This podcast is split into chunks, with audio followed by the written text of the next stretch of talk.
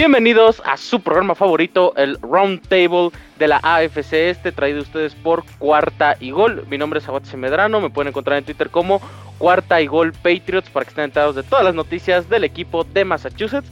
Y bueno, hoy tenemos un programa muy interesante. Acabó finalmente la pretemporada. Sí, suena demasiado alegre porque la verdad ya estábamos viendo muchos suplentes, estábamos viendo muchas rotaciones, poca acción de los titulares. Entonces, eh, ya se están definiendo los equipos, ya de precisamente el día martes será el corte final de los 53 jugadores. Y para analizar esta mini tanda de partidos que tuvimos ya al final, nos encontramos con Chino Solórzano de los Jets en cuarta y gol. Chino, ¿cómo estás?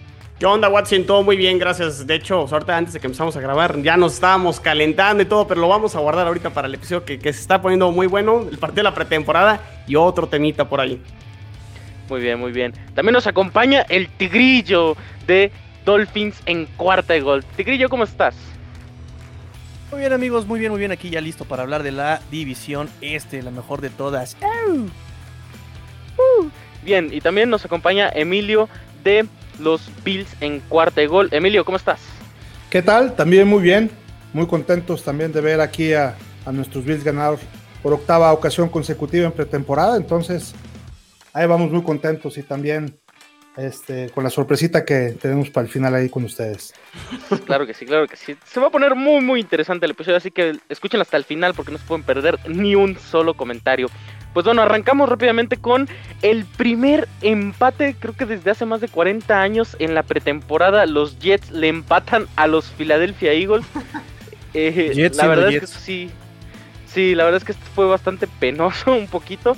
Eh, pero bueno, no había actividades de Zach Wilson, James Morgan y Josh Johnson, el GOAT, que iniciaron el partido por los Jets. No hay mucho que destacar fuera de que tuvieron un muy buen juego terrestre los Jets y que dejaron ir el partido ya prácticamente al final. Joe Flaco tuvo un partido espectacular por parte de Filadelfia. Y pues creo que sería lo más relevante que pudimos ver de los Jets. Por ahí un poquito de inconsistencia todavía en ese pass rush con los suplentes. Veremos si pueden solucionarlo. Hace poco hicieron un cambio por eh, un defensive end de los Houston Texans. Entonces veremos si esa incorporación puede servir.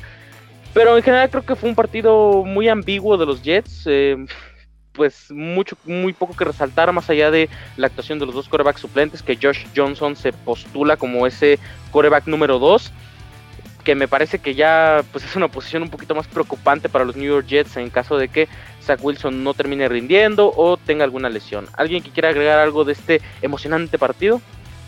Este, sí, la verdad no, no, hay mucho que destacar el partido. Eh, yo pensé que al principio bueno, ya cuando se comunica que Zach Wilson no va a jugar el partido, que es prácticamente minutos antes, yo pensé que había sido por un tema, por, por la lluvia, no sé si alcanzaron a ver que el MetLife, eh, por ahí el campo se hicieron como unas burbujas de agua, o sea, estaba como para incluso cancelar el partido, lo posponen, creo que acomodan el campo, y bueno, no termina jugando Zach Wilson y prácticamente toda la, el equipo titular de, tanto ofensiva y defensiva. Me parece buena decisión, aunque Sala, bueno, lo, termina recalcando que ya fue no un tema por la lluvia, simplemente lo quisieron eh, guardar.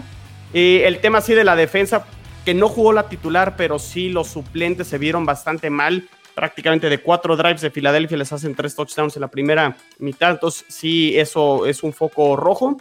Eh, si quiero rescatar algo positivo prácticamente es yo creo que Matt Amendola, el pateador, aseguró su lugar, eh, acertando todos los, eh, bueno, el gol de campo y los puntos extras que, que, intentó. Entonces creo que eso sería algo a destacar.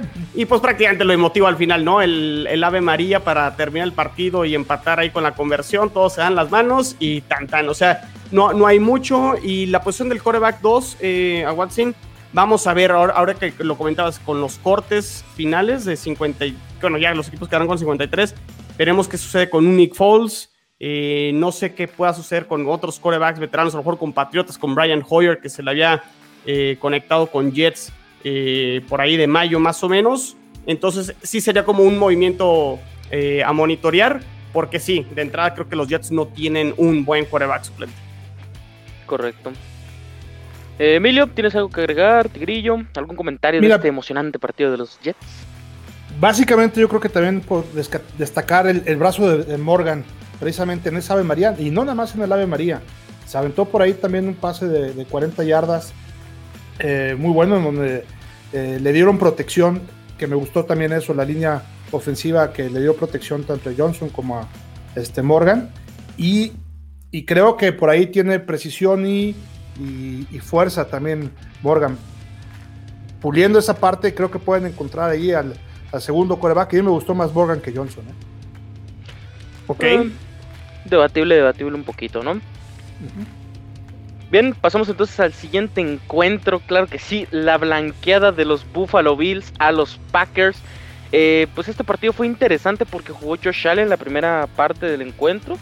La verdad se fue espectacular con dos anotaciones, prácticamente solo falló seis pases. Eh, yo creo que sería lo más rescatable de los titulares que jugaron. Lo que a mí me, gustó en, cierta medida fue la manera en la que dominó por completo Buffalo este partido. Eh, al lado defensivo. Apenas permitieron tres conversiones de tercera oportunidad y una en conversión de, de, cuarta oportunidad. Contemplando de que los Green Bay Packers tuvieron 13 veces las jugadas de tercera oportunidad. Entonces me parece que la, eficiencia que tuvieron en este partido fue espectacular. Y me parece que fue un poquito más cerrado y que se cerró por errores de los Packers, ya que en tiempo de posesión lo tuvieron por un minuto más los Packers el ovoide y no pudieron hacer prácticamente nada. Jordan Love fue interceptado. La verdad, creo que este partido fue el más flojo en cuestión de rendimiento de los jugadores, tanto de Buffalo como de, de los eh, Packers a la ofensiva. Así es, digo, y sobre todo la segunda mitad, porque como dices, la primera mitad estuvo con Josh Allen y, varios de los jugadores eh, titulares ahí jugando. Eh, me gustó mucho la conexión que tuvo con Sanders. No sé si se fijaban que de repente venía el pase, Sanders seguía corriendo y justo cuando volteaba tenía el balón, o sea, con una sincronización perfecta. Este, me gustó también mucho el ritmo que iba poniendo Josh Allen. Se veía ya con mucha más experiencia de la que yo creo que tiene, incluso cambiando jugadas en la línea y todo, como si fuera un coreback de los de, los de ya con, mucha experiencia.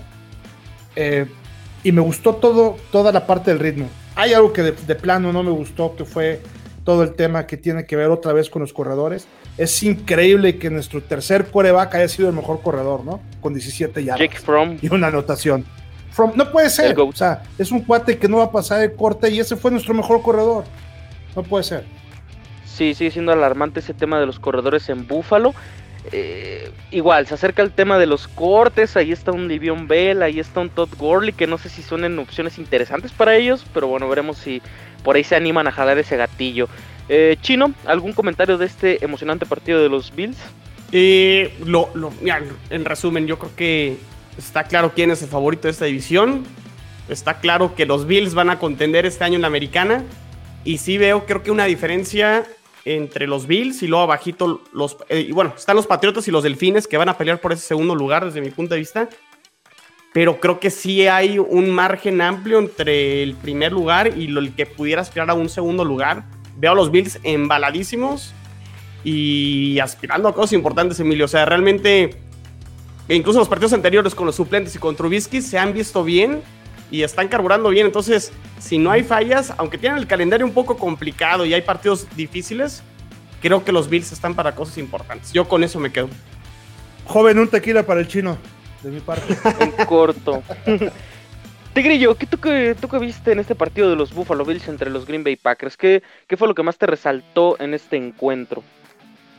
Pues mira, ya nada más estar fijándose en realidad quién está para el practice squad, ¿no? Porque creo que ya para esta altura los partidos, eh, los equipos ya tienen definido casi su roster en un, ¿qué te gusta? Un 85%, 90%.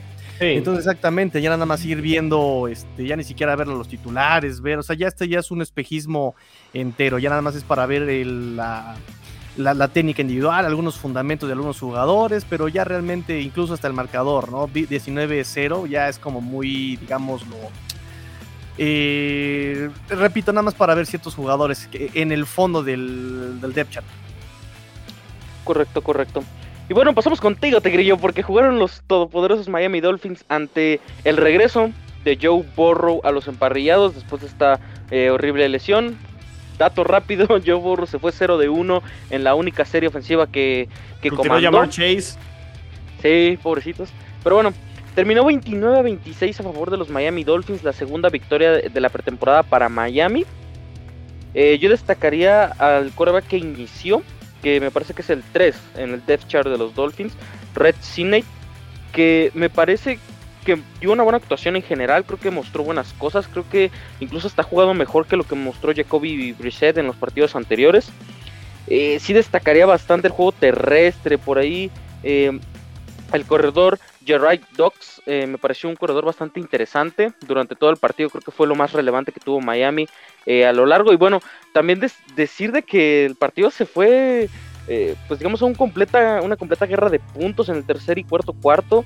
Miami anotó 15 puntos en el último cuarto para darle la vuelta y también por ahí hubo un par de Hail Marys eh, para, para, finalizar el partido. Entonces, creo que en ese sentido ya como tenemos muy definido el roster de Miami, creo que ya todos tenemos una idea básica de cómo va a ser eh, el equipo de Brian Flores para esta temporada. Por ahí ya, de hecho, se dieron un par de cortes un poquito polémicos de la parte de Miami. Entonces, creo que el partido fue un partido muy regular, un partido en el que los suplentes eh, fuera de la línea ofensiva, pues creo que mostraron un nivel adecuado, un nivel decente, y creo que por ahí tenemos eh, ya hay un par de nombres que pueden estar resaltando. Te ¿tú qué puedes resaltarnos de la actuación de los Miami Dolphins? Nada realmente, repito, mira, acabas de mencionar lo más sobresaliente, Gary Dogs. Gary Dogs era una batalla eh, entre él y Patrick Laird para ver quién quedaba en el running back 4, así, ni, ni siquiera para ver, o sea, era el running back 4. Gary Dogs resaltó mucho, pero en todo el campamento de entrenamiento no ha tomado un solo pase. O sea, ayer eh, también creo que le mandaron un target y lo tiró y el otro se lo llevó. Entonces, este, realmente te digo, no hay mucho que rescatar de este, de este partido. Eh, nada más esas batallas en el fondo de la tabla, ¿no? Rich Sinet, Rich Sinet me encantó que jugó maravillosamente. Fue el único coreback en llegar a 300 yardas en esta pretemporada pero ni siquiera va a quedar en el roster activo. O sea, ya está Jacoby Brissett, ya está Tua, y el año, el año pasado jugaron con dos quarterbacks este, los Dolphins. Entonces él va a ir a Practice Squad seguramente, lo van a estar cuidado de que nadie se lo robe. Pero realmente te digo, ¿no? Incluso, fíjate, uno de los cortes que se dieron hoy fue el que más tacleos de Miami tuvo, Ned Holly. Ned Holly ayer tuvo ocho tacleos, líder en tacleos, y lo cortaron. Así de, así de, sencillo. Entonces, eh, se libraron ciertas batallas internas todo fue, ahora sí que perdón, pero todo fue de acuerdo a lo esperado, ¿no? Sabíamos quién iba a rifar, sabíamos quién iba a, decaer en la batalla. Este, entonces todo fue ahora sí que de acuerdo al plan, nada, ninguna sorpresa hasta eso. Solo para agregar, de que a mí no me parece tan mala idea que los equipos tengan tres corebacks en su roster, porque si llega a ver que tienes muy mala suerte y termina siendo Washington en ese 2018 en el que pierde como a cuatro titulares en una sola temporada. Entonces yo creo que sí deberían conservar este coreback. Pero bueno, también no puede estar malgastando el, tiempo, el espacio en el roster. Emilio, ¿algo que agregar a este emocionante partido? Sí, fíjate que precisamente eso, a mí me pareció un partido como aficionado al NFL, un partido de temporada regular. O sea, aunque no hayan jugado con, con los titulares, fue un partido muy emocionante que te mantuvo en la televisión las tres horas y media que duró el partido. ¿eh? A mí me gustó mucho el partido. Sí, un partido muy completo. Fíjate, yo, yo, quisiera agregar, este, y creo que este, este comentario no, no, no, lo hizo en el, en el Jets, pero tanto en el de Miami con, los Delfines y los Jets. Eh, bueno, obviamente con Brian Flores el equipo ya lleva tres años y hay un cambio de cultura y de mentalidad que creo que va, va a la alza el, el equipo. Eh, Robert Sala también creo que sí le ha metido un cambio de cultura. O sea, el hecho de que aunque sea pretemporada y aunque sean tus suplentes y aunque sea el jugador número 3 o el jugador número 4 de ciertas posiciones, el pelear hasta el final un partido pretemporada creo que habla bien de la cultura y que los equipos toman con seriedad los partidos de pretemporada, independientemente que sabemos que la pretemporada es otra historia y que la temporada regular te marca este, retos más complicados, pero sí me gustaría destacar esas dos partes que los dos equipos pelearon hasta el final, sin importarles que sea pretemporal. Sí, un partido en que en general se vio más competitivo de lo que estamos acostumbrados, sinceramente, en este nivel de pretemporada. Hemos visto palizas que eh, de un momento a otro no te explicas. Hemos visto hasta un 7-3 en algunos años. Entonces creo que por ese lado sí la pretemporada de este año sí, eh, pues digamos que elevó un poquito el nivel de lo que la teníamos en años eh, previos. Pero bueno, pasamos al partido eh, que se armó mucho, mucha polémica en las redes sociales de los New England Patriots en contra de los New York Giants.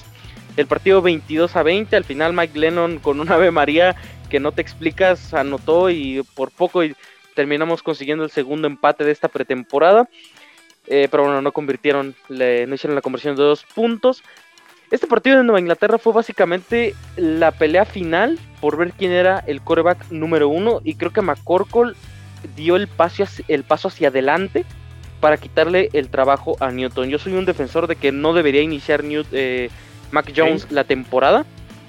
Pero creo que estos partidos de pretemporada y el rendimiento que ha visto en este training camp, creo que Mac Jones se merece la oportunidad de iniciar en contra de los Miami Dolphins, que bueno, yo ya tengo como que mi pronóstico, ya sea Newton o sea Mac, yo ya tengo como que mi pronóstico de ese partido, pero creo yo que en este partido lo que más resalta es Mac Jones, porque incluso bajaron brutalmente los acarreos, pasaste de un partido de 40 acarreos entre todos tus corredores a nada más usar 3 y que los 3 tuvieran menos de 30 acarreos, entonces creo que cambió un poquito ese, ese sistema que se venía manejando en Nueva Inglaterra, utilizaron más el juego aéreo y creo que fue lo que más destacaría yo de este partido que Nueva Inglaterra. Eh, poco a poco está soltando un poquito más a Mac Jones, Christian Wilkerson, Isaiah Suber, Devin Asiasi fueron los mejores receptores del, encuentro. Devin pues ya se va a quedar como este ala cerrada número 3. Me parece que Christian Wilkerson ha hecho méritos para quedarse en el roster, no sé si eh, en la escuadra de prácticas o ya directamente en el roster final, pero creo que ya ha hecho méritos como receptor. Y pues bueno, yo creo que eso destacaré del partido, además de la excelente, el excelente labor defensivo que tuvieron varios jugadores en la línea. Sí, fíjate, fíjate Watson, tal cual lo acabas de decir, que le soltaron más el. Bueno, no si el playbook, pero sí más bien eh, apostaron a este juego a que pudiera pasar más eh, Mac Jones. Una situación similar a lo que pasó con Zach Wilson, ¿no? Que en el primer partido contra Gigantes eh, fue más la ofensiva terrestre, establecer el, el, juego terrestre y contra Green Bay sí vimos más pasos por parte de Zach Wilson. Creo que en este caso, a diferencia del partido de Patriotas contra Filadelfia, donde corrieron más el balón, eh, y bueno, lo, volvieron a hacer este partido y lo hicieron de manera efectiva, pero sí tuvo más oportunidad de, lanzar y pues a tal creo que su promedio de yardas fue de 11.1 por, por pase de, de Mac Jones. Y yo soy de la idea también que debería eh, de arrancar Mac Jones entre más rápido los Patriotas acepten que ya se fue Brady y que ya se acabó la era Brady y que empiecen con, la, con su nuevo prospecto, mejor para todos. ¿Para, para qué esperar este, y utilizar a Cam Newton que ya no te va a ofrecer algo más y que no va a ser la diferencia para apostar o aspirar a algo importante? Metan a Mac Jones desde el inicio. Tendrá obviamente sus este, altibajos, como todos los corebacks novatos pero creo que va a aprender y, estará muy bien arropado por el, juego terrestre. Yo creo que la decisión debería ser Mac Jones, aunque creo que van a apostar por Cam Newton en la semana 1, aunque yo no estoy de acuerdo con eso. Sí, fíjate que sin duda eh, en la primera serie ofensiva se vio dos pases no conectados, pero no conectados por mucho. O sea, una desincronización total entre el receptor y Cam Newton. La intercepción también después, este, y la arrogancia. En cuanto hizo eso, lo pasaron ahí y haz de cuenta que pues, riéndose, o sea, muy, muy mal. A mí Cam Newton ya lo he comentado en otras ocasiones, no me gusta y, bien, bien este Mac Jones. ¿Te yo algo que agregar a esta posible eh, coronación de Mac Jones como el titular de Nueva Inglaterra la siguiente temporada? Lo mismo que le dije a Justino Campos, es pretemporada, relájate, relájate porque es pretemporada y mira, ayer eh, los Dolphins se vieron espectaculares. No, no, no, no, no, no, no, estás jugando contra el tercer equipo, estás jugando el fondo del fondo del fondo. El verdadero tiro va a ser en la semana 1. Ahí es donde realmente se van a ver cómo están las cosas de todos los equipos. ¿Y sí, tú, correcto. Pero, perdona, Watson, ¿qué prefieres, Tigrillo? Este, porque tú, o sea, los Dolphins se enfrentan los Patriotas, ¿no? En la semana 1. ¿Es, ¿Es, en Foxboro el partido o en Miami? En Foxboro. En Foxboro. ¿Qué prefieres, Cam Newton o Mac Jones? Este, yo preferiría Mac Jones porque eh, tiene mucha inexperiencia y bueno, novato y por ahí la línea defensiva de los Dolphins puede hacer estragos ahí, ¿no? Este, además, es exactamente, siendo que Mac Jones puede jugar más aéreo, es más oportunidad de meter ahí a los, este, a los defensivos del perímetro. Mira, está obviamente Xavier Howard, obviamente está ahí del otro lado Byron Jones. Eh, quiero ver cómo trabaja Jason McCurdy como free safety. Digo, ya también es un ex conocido ahí de, de viejo conocido de los Patriotas.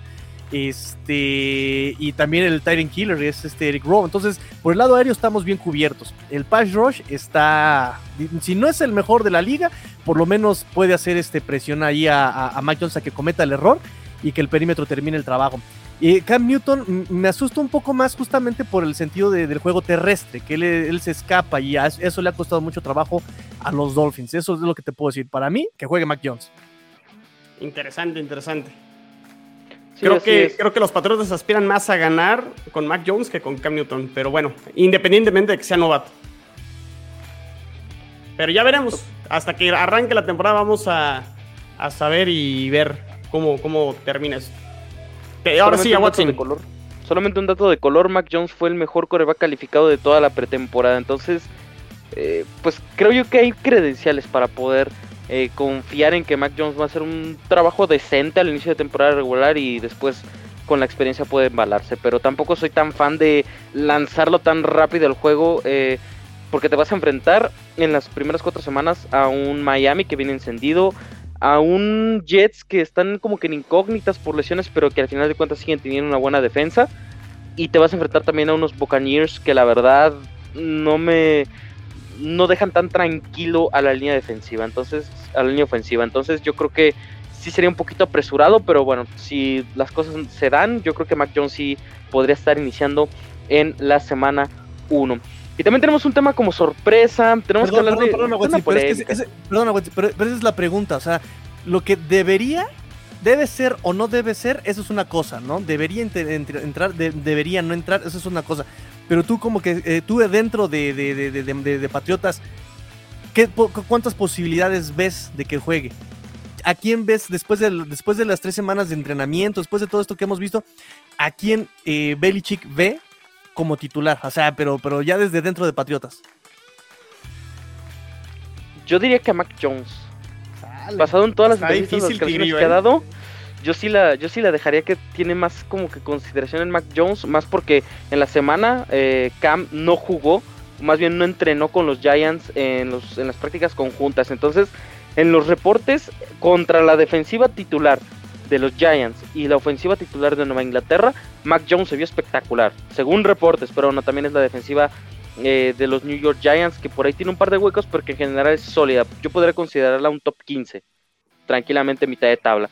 Entonces, yo creo que después de esa exhibición que dio esta semana, más la pretemporada, yo creo que sí, Mac Jones tiene más chances de ser ese, ese jugador o el quarterback número uno eh, basado en las declaraciones que ha dado Bill Belichick que pues son muy ambiguas pero sí te da como que entender ciertas cosas eh, un par de declaraciones que dio durante la semana sobre todo la que dijo de que no tienen claro quién es el quarterback titular para la semana 1 entonces ahí ya está abriendo la puerta de que Mac Jones eh, no es del todo la segunda opción en este momento en Nueva Inglaterra y cambió el discurso, porque la semana antepasada había dicho totalmente otra cosa.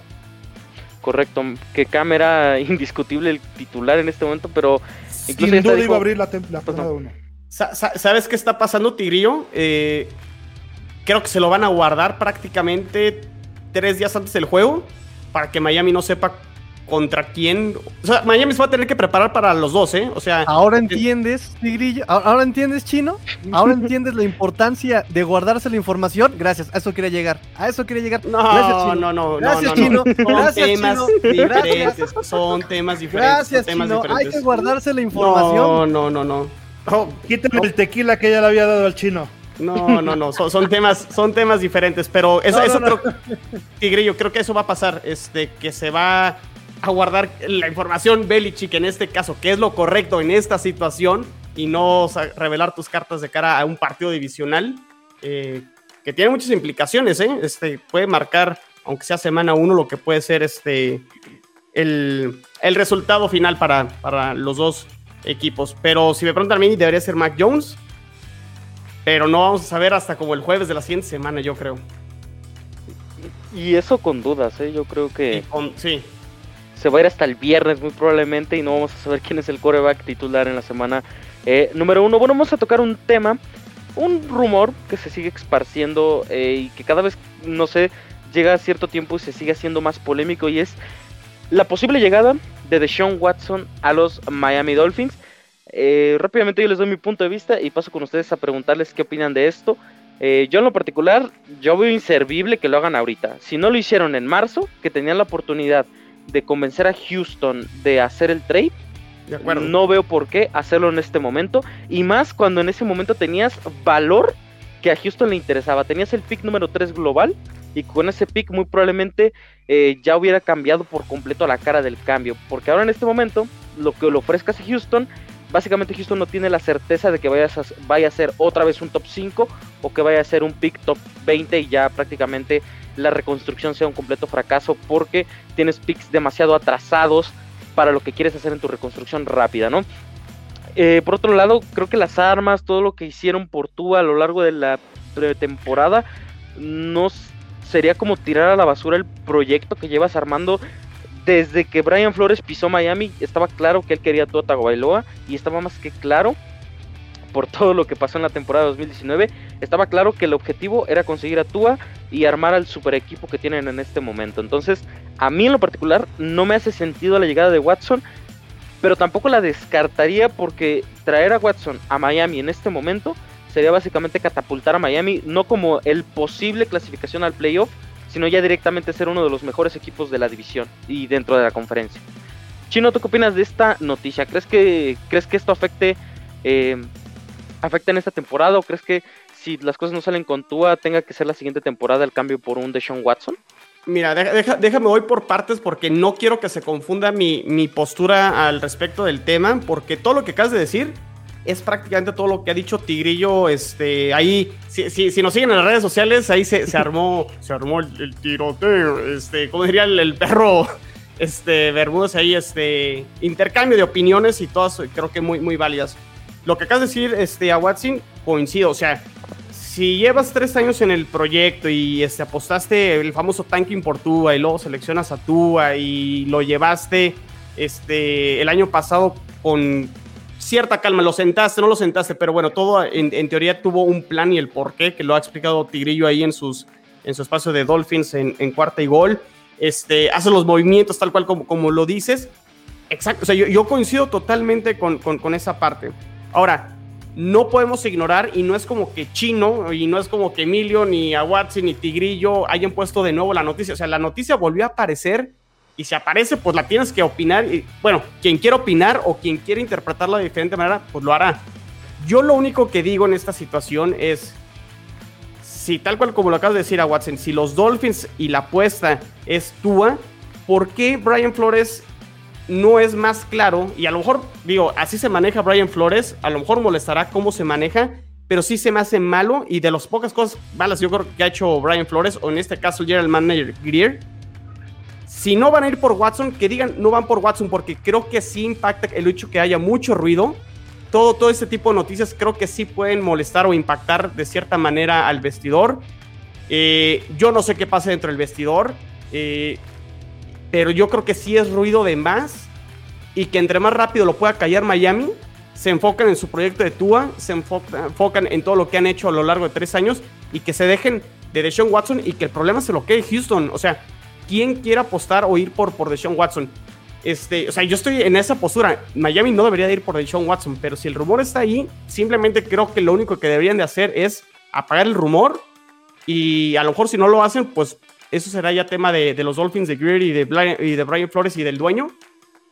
Pero creo que es lo que deberían de hacer nada más. O sea, este, ya si llega o no llega, o si llegara, ya será un análisis posterior. Eh, a lo mejor, como dicen, ya hubiera sucedido desde antes. Pero simplemente creo que lo correcto para Miami es apagar el rumor lo más rápido posible. Hasta ahí. O sea, e, e, eso, es lo que yo digo. Fíjate, yo, yo coincido con, con, lo que han dicho ustedes. Yo creo que la llegada de, de Sean Watson a, Miami puede ser un boom, puede ser ese líder que Miami anda necesitando y que desde mi punto de vista eh, todavía le falta a Tua. Lo que pide Houston es muchísimo. Son tres turnos de primera ronda y dos de, la segunda del draft, ¿no? Entonces, sí, es, es una barbaridad. Pero la verdad también, o sea, Watson, estamos hablando en los últimos tres Pro Bowls el señor Estado. O sea, no es un compadre cualquiera, es un quarterback elite del NFL. Sí. Entonces, este, Watson tiene también un punto negativo muy importante. Tiene 22 demandas civiles y además la FBI y el Departamento de Policía ahí de Houston lo investiga también por 10 agresiones de asalto sexual. Entonces, tiene por ahí, son 32 situaciones legales que el NFL anda con un pie al gato y otro de garabato ahí revisando este, qué es lo que está pasando, ¿no? Entonces, y también yo creo que hay equipos que pueden estar interesados, o sea, no nada más de Miami, también se habla de las Panteras de Carolina, se habla de Denver, se habla de Filadelfia, que también quieren este, a, Watson, ¿no? Entonces, hoy incluso salió una declaración de, los Texans diciendo, el precio sigue siendo el mismo, no nos movemos, el que lo quiera, ahí está, el que no lo quiera, ni modo. Y yo creo que también desde el punto de vista, analizando desde el punto de vista de Houston, pues a Houston le conviene porque no va a jugar Watson en Houston. Entonces, este, pues lo deben, lo pueden cambiar. Y yo creo que también para, para esto que se escucha de Miami, yo oí una versión en donde también podría estar el propio Tua como parte del trade para bajarle un poquito a todo lo que están pidiendo esas primeras rondas, ¿no?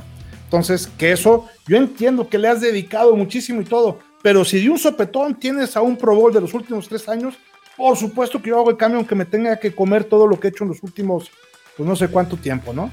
¿Por qué? Porque yo estoy seguro también que Deshaun Watson va a ser un cambio muy radical en la ofensiva de, los Delfines de Miami si es que llegara. Y de acuerdo a lo que dice Watson, lo, lo convertiría de alguien de media tabla a alguien contendiente. ¿Tigrillo algo que agregar rápidamente al tema? No, nada que agregar, porque si no voy a colgar otros 30 minutos. Entonces mi opinión ya la Solamente decir que qué triste la está pasando Houston en este momento. Si se deshacen de Watson en este momento, se quedan sin la única posibilidad que tienen de no ser el último lugar en toda la NFL y muy probablemente el primero en llegar al 0-17 en su primer año de existencia este, este, eh, este número de partidos. Y también destacar de que si se lo quedan, van a tener dinero muerto, pero muerto enterrado. 10 millones, ¿no? Creo que eran. 10 millones si Watson no juega ni un solo partido esta temporada. Entonces, ya, ya, ya avisaron de que no va a estar activado en ningún partido. Entonces, eh, yo creo que lo que más, más que urgirle a Miami conseguir a Watson, la urgencia es de, Houston, de ya deshacerse de Watson. Porque en este momento ni conviene tenerlo en la banca, ni mucho menos conviene eh, que lo tengas inactivo. Entonces yo creo que ya están desesperados buscando eh, algún equipo interesado. Me imagino a las Panteras, ya lo habíamos hablado que eh, si era a lo mejor un trade en el que te doy una primera ronda, pero si la, si la temporada Watson me la juega completa y te desbloqueo otra, si en el siguiente año igual me sigue jugando completas las temporadas. Entonces solo así veo la manera en la que un equipo se anime y diga, ok, con selecciones protegidas, sí hago el trade por Watson a lo mejor sí dar la segunda ronda completamente libre. Solamente así veo que algún equipo se anime, pero tampoco creo que Houston se quiera tener a, ver si a Watson le, le, resuelven rápidamente las, las demandas. Pero bueno, llegamos a otro final de Round Table. Eh, un episodio bastante más ameno, más rápido, debido a que pues ya es la última semana de pretemporada. Ya básicamente estamos esperando los cortes, los movimientos en el roster. Así que nos vamos despidiendo. Chino, tus redes sociales. Muy bien, este, sí, bueno, cuenta personal en Twitter, arroba chino solo 86 y la cuenta de Twitter de Jets en cuarta y gol, arroba cuarta y gol Jets. Tigrillo, tus redes sociales, hermano.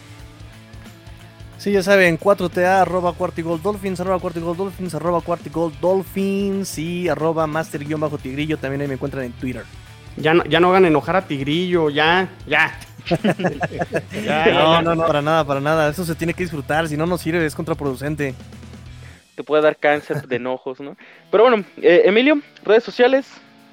Claro que sí, nos pueden encontrar en arroba cuarta y gol Bills para escuchar cualquier noticia eh, alrededor de los Bills de Buffalo y las redes sociales personales en arroba evesan. Muy bien, pues ya saben, nos encuentran como Cuarta y Gol Patriots, 4TA y Gol Patriots en Twitter y ya Patriots en Cuarta y Gol en cualquier plataforma que estén disfrutando de este episodio. Y bueno, esto fue un episodio más del Roundtable de la NFL. Síganos en todas las redes sociales, Twitter, Facebook e Instagram de Cuarta y Gol para que estén enterados de todas las noticias recurrentes a la liga. Y ya saben, la NFL no termina y nosotros tampoco.